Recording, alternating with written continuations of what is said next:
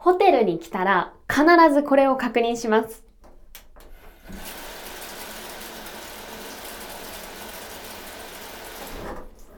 シャワーの水圧です。ここは良さそうですよ。インドアナウンサー村雨美希のおうち時間。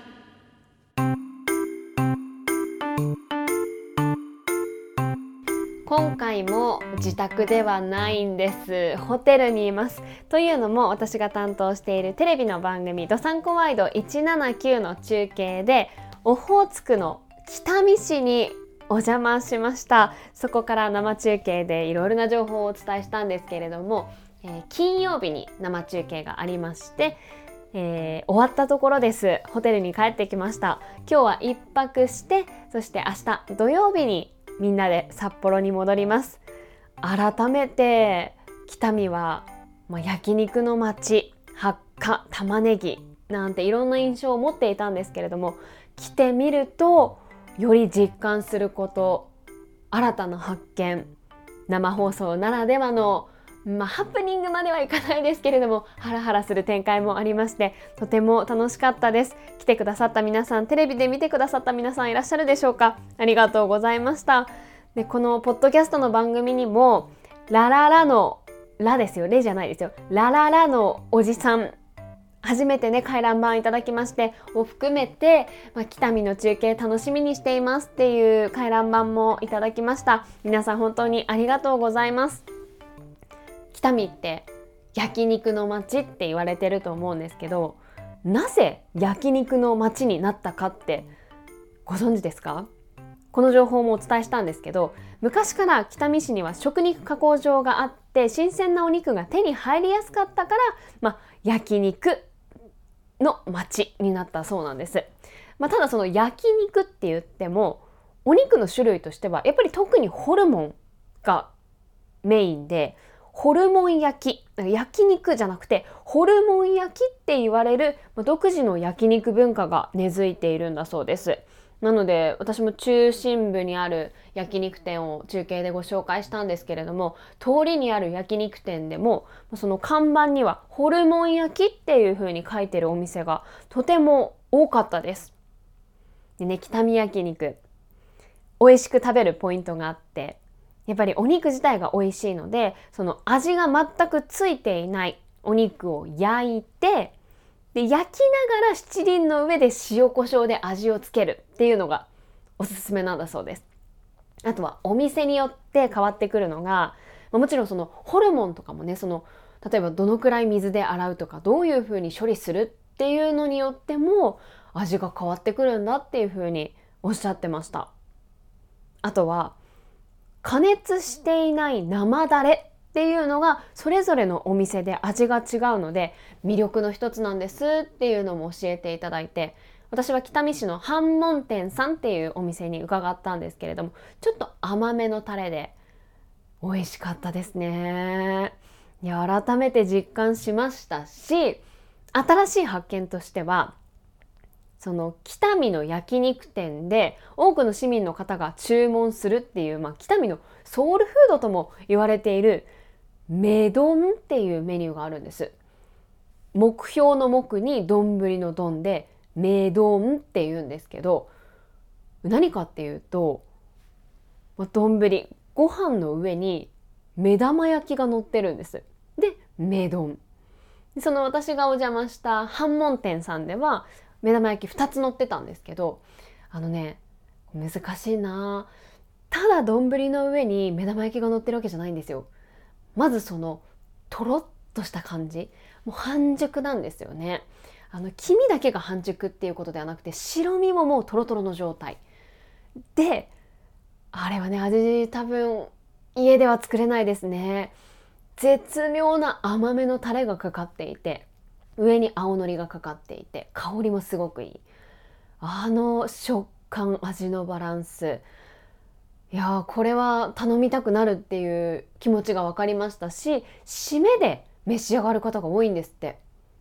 やっぱり札幌で言うと締めはラーメンっていうイメージでしたけどそうじゃなくって目丼を焼肉の締めに食べる。あとはなんかいろんな飲食店行った後に目丼だけ締めに食べに来るっていう方も多いそうなんです。本当にね美味しかったです。私あの実は中継でお邪魔するっていう風になってもちろんお昼ご飯も食べた状態だったんですけどリハーサルで出していただいた一杯まるっと完食しました。本当にあのとろっとろなのでこう流れるように口に入ってくるんですよね。美味しかったです。北見の皆さん本当にお邪魔しました。ありがとうございました。回覧板いくつかご紹介します。帯広市のツッピーさんからです。村雨さんこんにちは。こんにちはありがとうございます。9月末に STB ラジオの YouTube チャンネルで行われた改編新番組に関する生配信の終盤にあったおうち時間のコメント映像を見ました。フリップを使った番組紹介良かったですよ。これを機に町内会員の方が増えてほしいですね。ポッドキャストの世界にも改編という概念があるのか分かりませんが秋の改編突破おめでとうございますといただきました、まあ、そのテレビのまあ、業界なのかな？には、まあ、改編って言われる番組が大きく変わる時期というのがあるんですけれども、えー、ポッドキャストにね私もその改編があるのかわからなかったんです。でもこれ聞いてしまったら考えちゃうじゃないですか。あそうだねって言って考えられていやもうちょっと終わりにしようかって言われたら困るのであの私触れないっていう選択肢に。それを選びました。はい、触れずに、え、この秋の改編突破しましたのでこれからも続けます。えー、STB ラジオの公式 YouTube にその時のご紹介した動画がアーカイブとして残っていますのでもしよろしければお時間ある方は見ていただけたら嬉しいです。ダッキーさんからは前回の配信を聞いた感想を送っていただきました。実家からの放送とても楽しかったです。目には見えませんが、ぬくもりのようなものが音に付随している感覚でした。自分は実家で食べるビビンバが一番好きなんですが村雨さんの実家で一番好きな料理は何ですか？といただきましたえー、ビビンバをご自宅で？私あまり実家では食べたことなかったのでいいですおしゃれですね一番好きな料理。母の手料理で一番好きなのはうーん餃子かな。と言っても本当にお肉とニラしか入ってないんです。もう本当にシンプルなんですけどなぜか美味しいんですよね。母の味だからかな。あと特別な時にだけ作ってくれるのはオニオングラタンスープなんですよ。結構あれね時間かかるんですよね。玉ねぎ炒めてねチーズのせてパンのせてオーブントースターで焼いてちょっと手間かかるので例えば受験の前とか、まあ、今だったら私年に1回も帰省しないので帰省した貴重な機会に作ってくれるんですけどオニオングラタンスープも好きです。聞いてくださってありがとうございます。一方で、えー、藍色ドロップさんからはポッドキャストを10月に入ってから知りましたということで回覧板いただきました。半年もこの番組の存在を知らなかったとは一体何をしてこの半年を過ごしていたのかと頭を抱えています。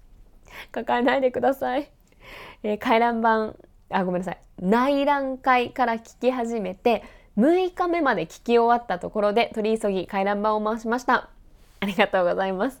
ここまでの感想は村雨さんのプライベートにお邪魔している感覚でとてもいいですありがとうございます早く最新回に追いつけるように頑張ります。ぜひ追いついてください。今もうこれは何日目だ ?29 日目になるんですかね。あのアーカイブずっと残ってますのでお時間ある時に気まぐれに聞いていただければ嬉しいです。釧路の本間さんからです。ありがとうございます。登山コワイド拝見するとお元気ですよね。元気ですよ。変わらず元気です。釧路もいいとこだと思います。海鮮を食べてビールを飲んで翌日に温泉に入って旅行しに来てもいい場所ですよ。届いてるんだべか？届いてたらどうぞ番組で紹介してください。よろしくお願いします。といただきました。届いてますよ。ありがとうございます。あと釧路は私住んでたことがあるんです。まあ本当にちっちゃい頃なので正直記憶は全くないんですけど実家には釧路で撮った時の写真がたくさん残ってます。ですから私釧路大好きです。取材でも何度もお世話になっていますしあとね本間さん、まあ、釧路の本間っていう風になっているのでちょっと釧路市なのか釧路町なのかはわからないんですけどももしね釧路町だったら今月20日の金曜日に隣町の厚岸町にお邪魔しますのでもしよろしければ遊びに来てください。20日金曜日にまたドサンコワイド179の秋のキャラバン中継として、え観光応援をテーマに厚岸町から生放送をお送りします私もスタジオを飛び出してお邪魔しますのでもしよろしければ厚岸周辺の皆さん遊びに来ていただければ嬉しいですということでね今月は意外に金曜日に家にいるっていうことが少ないんですよね。お出かけの月なんですけれども。またお付き合いいただければ嬉しいです。それではこれからちょっとこのホテルでゆっくり過ごしたいと思います。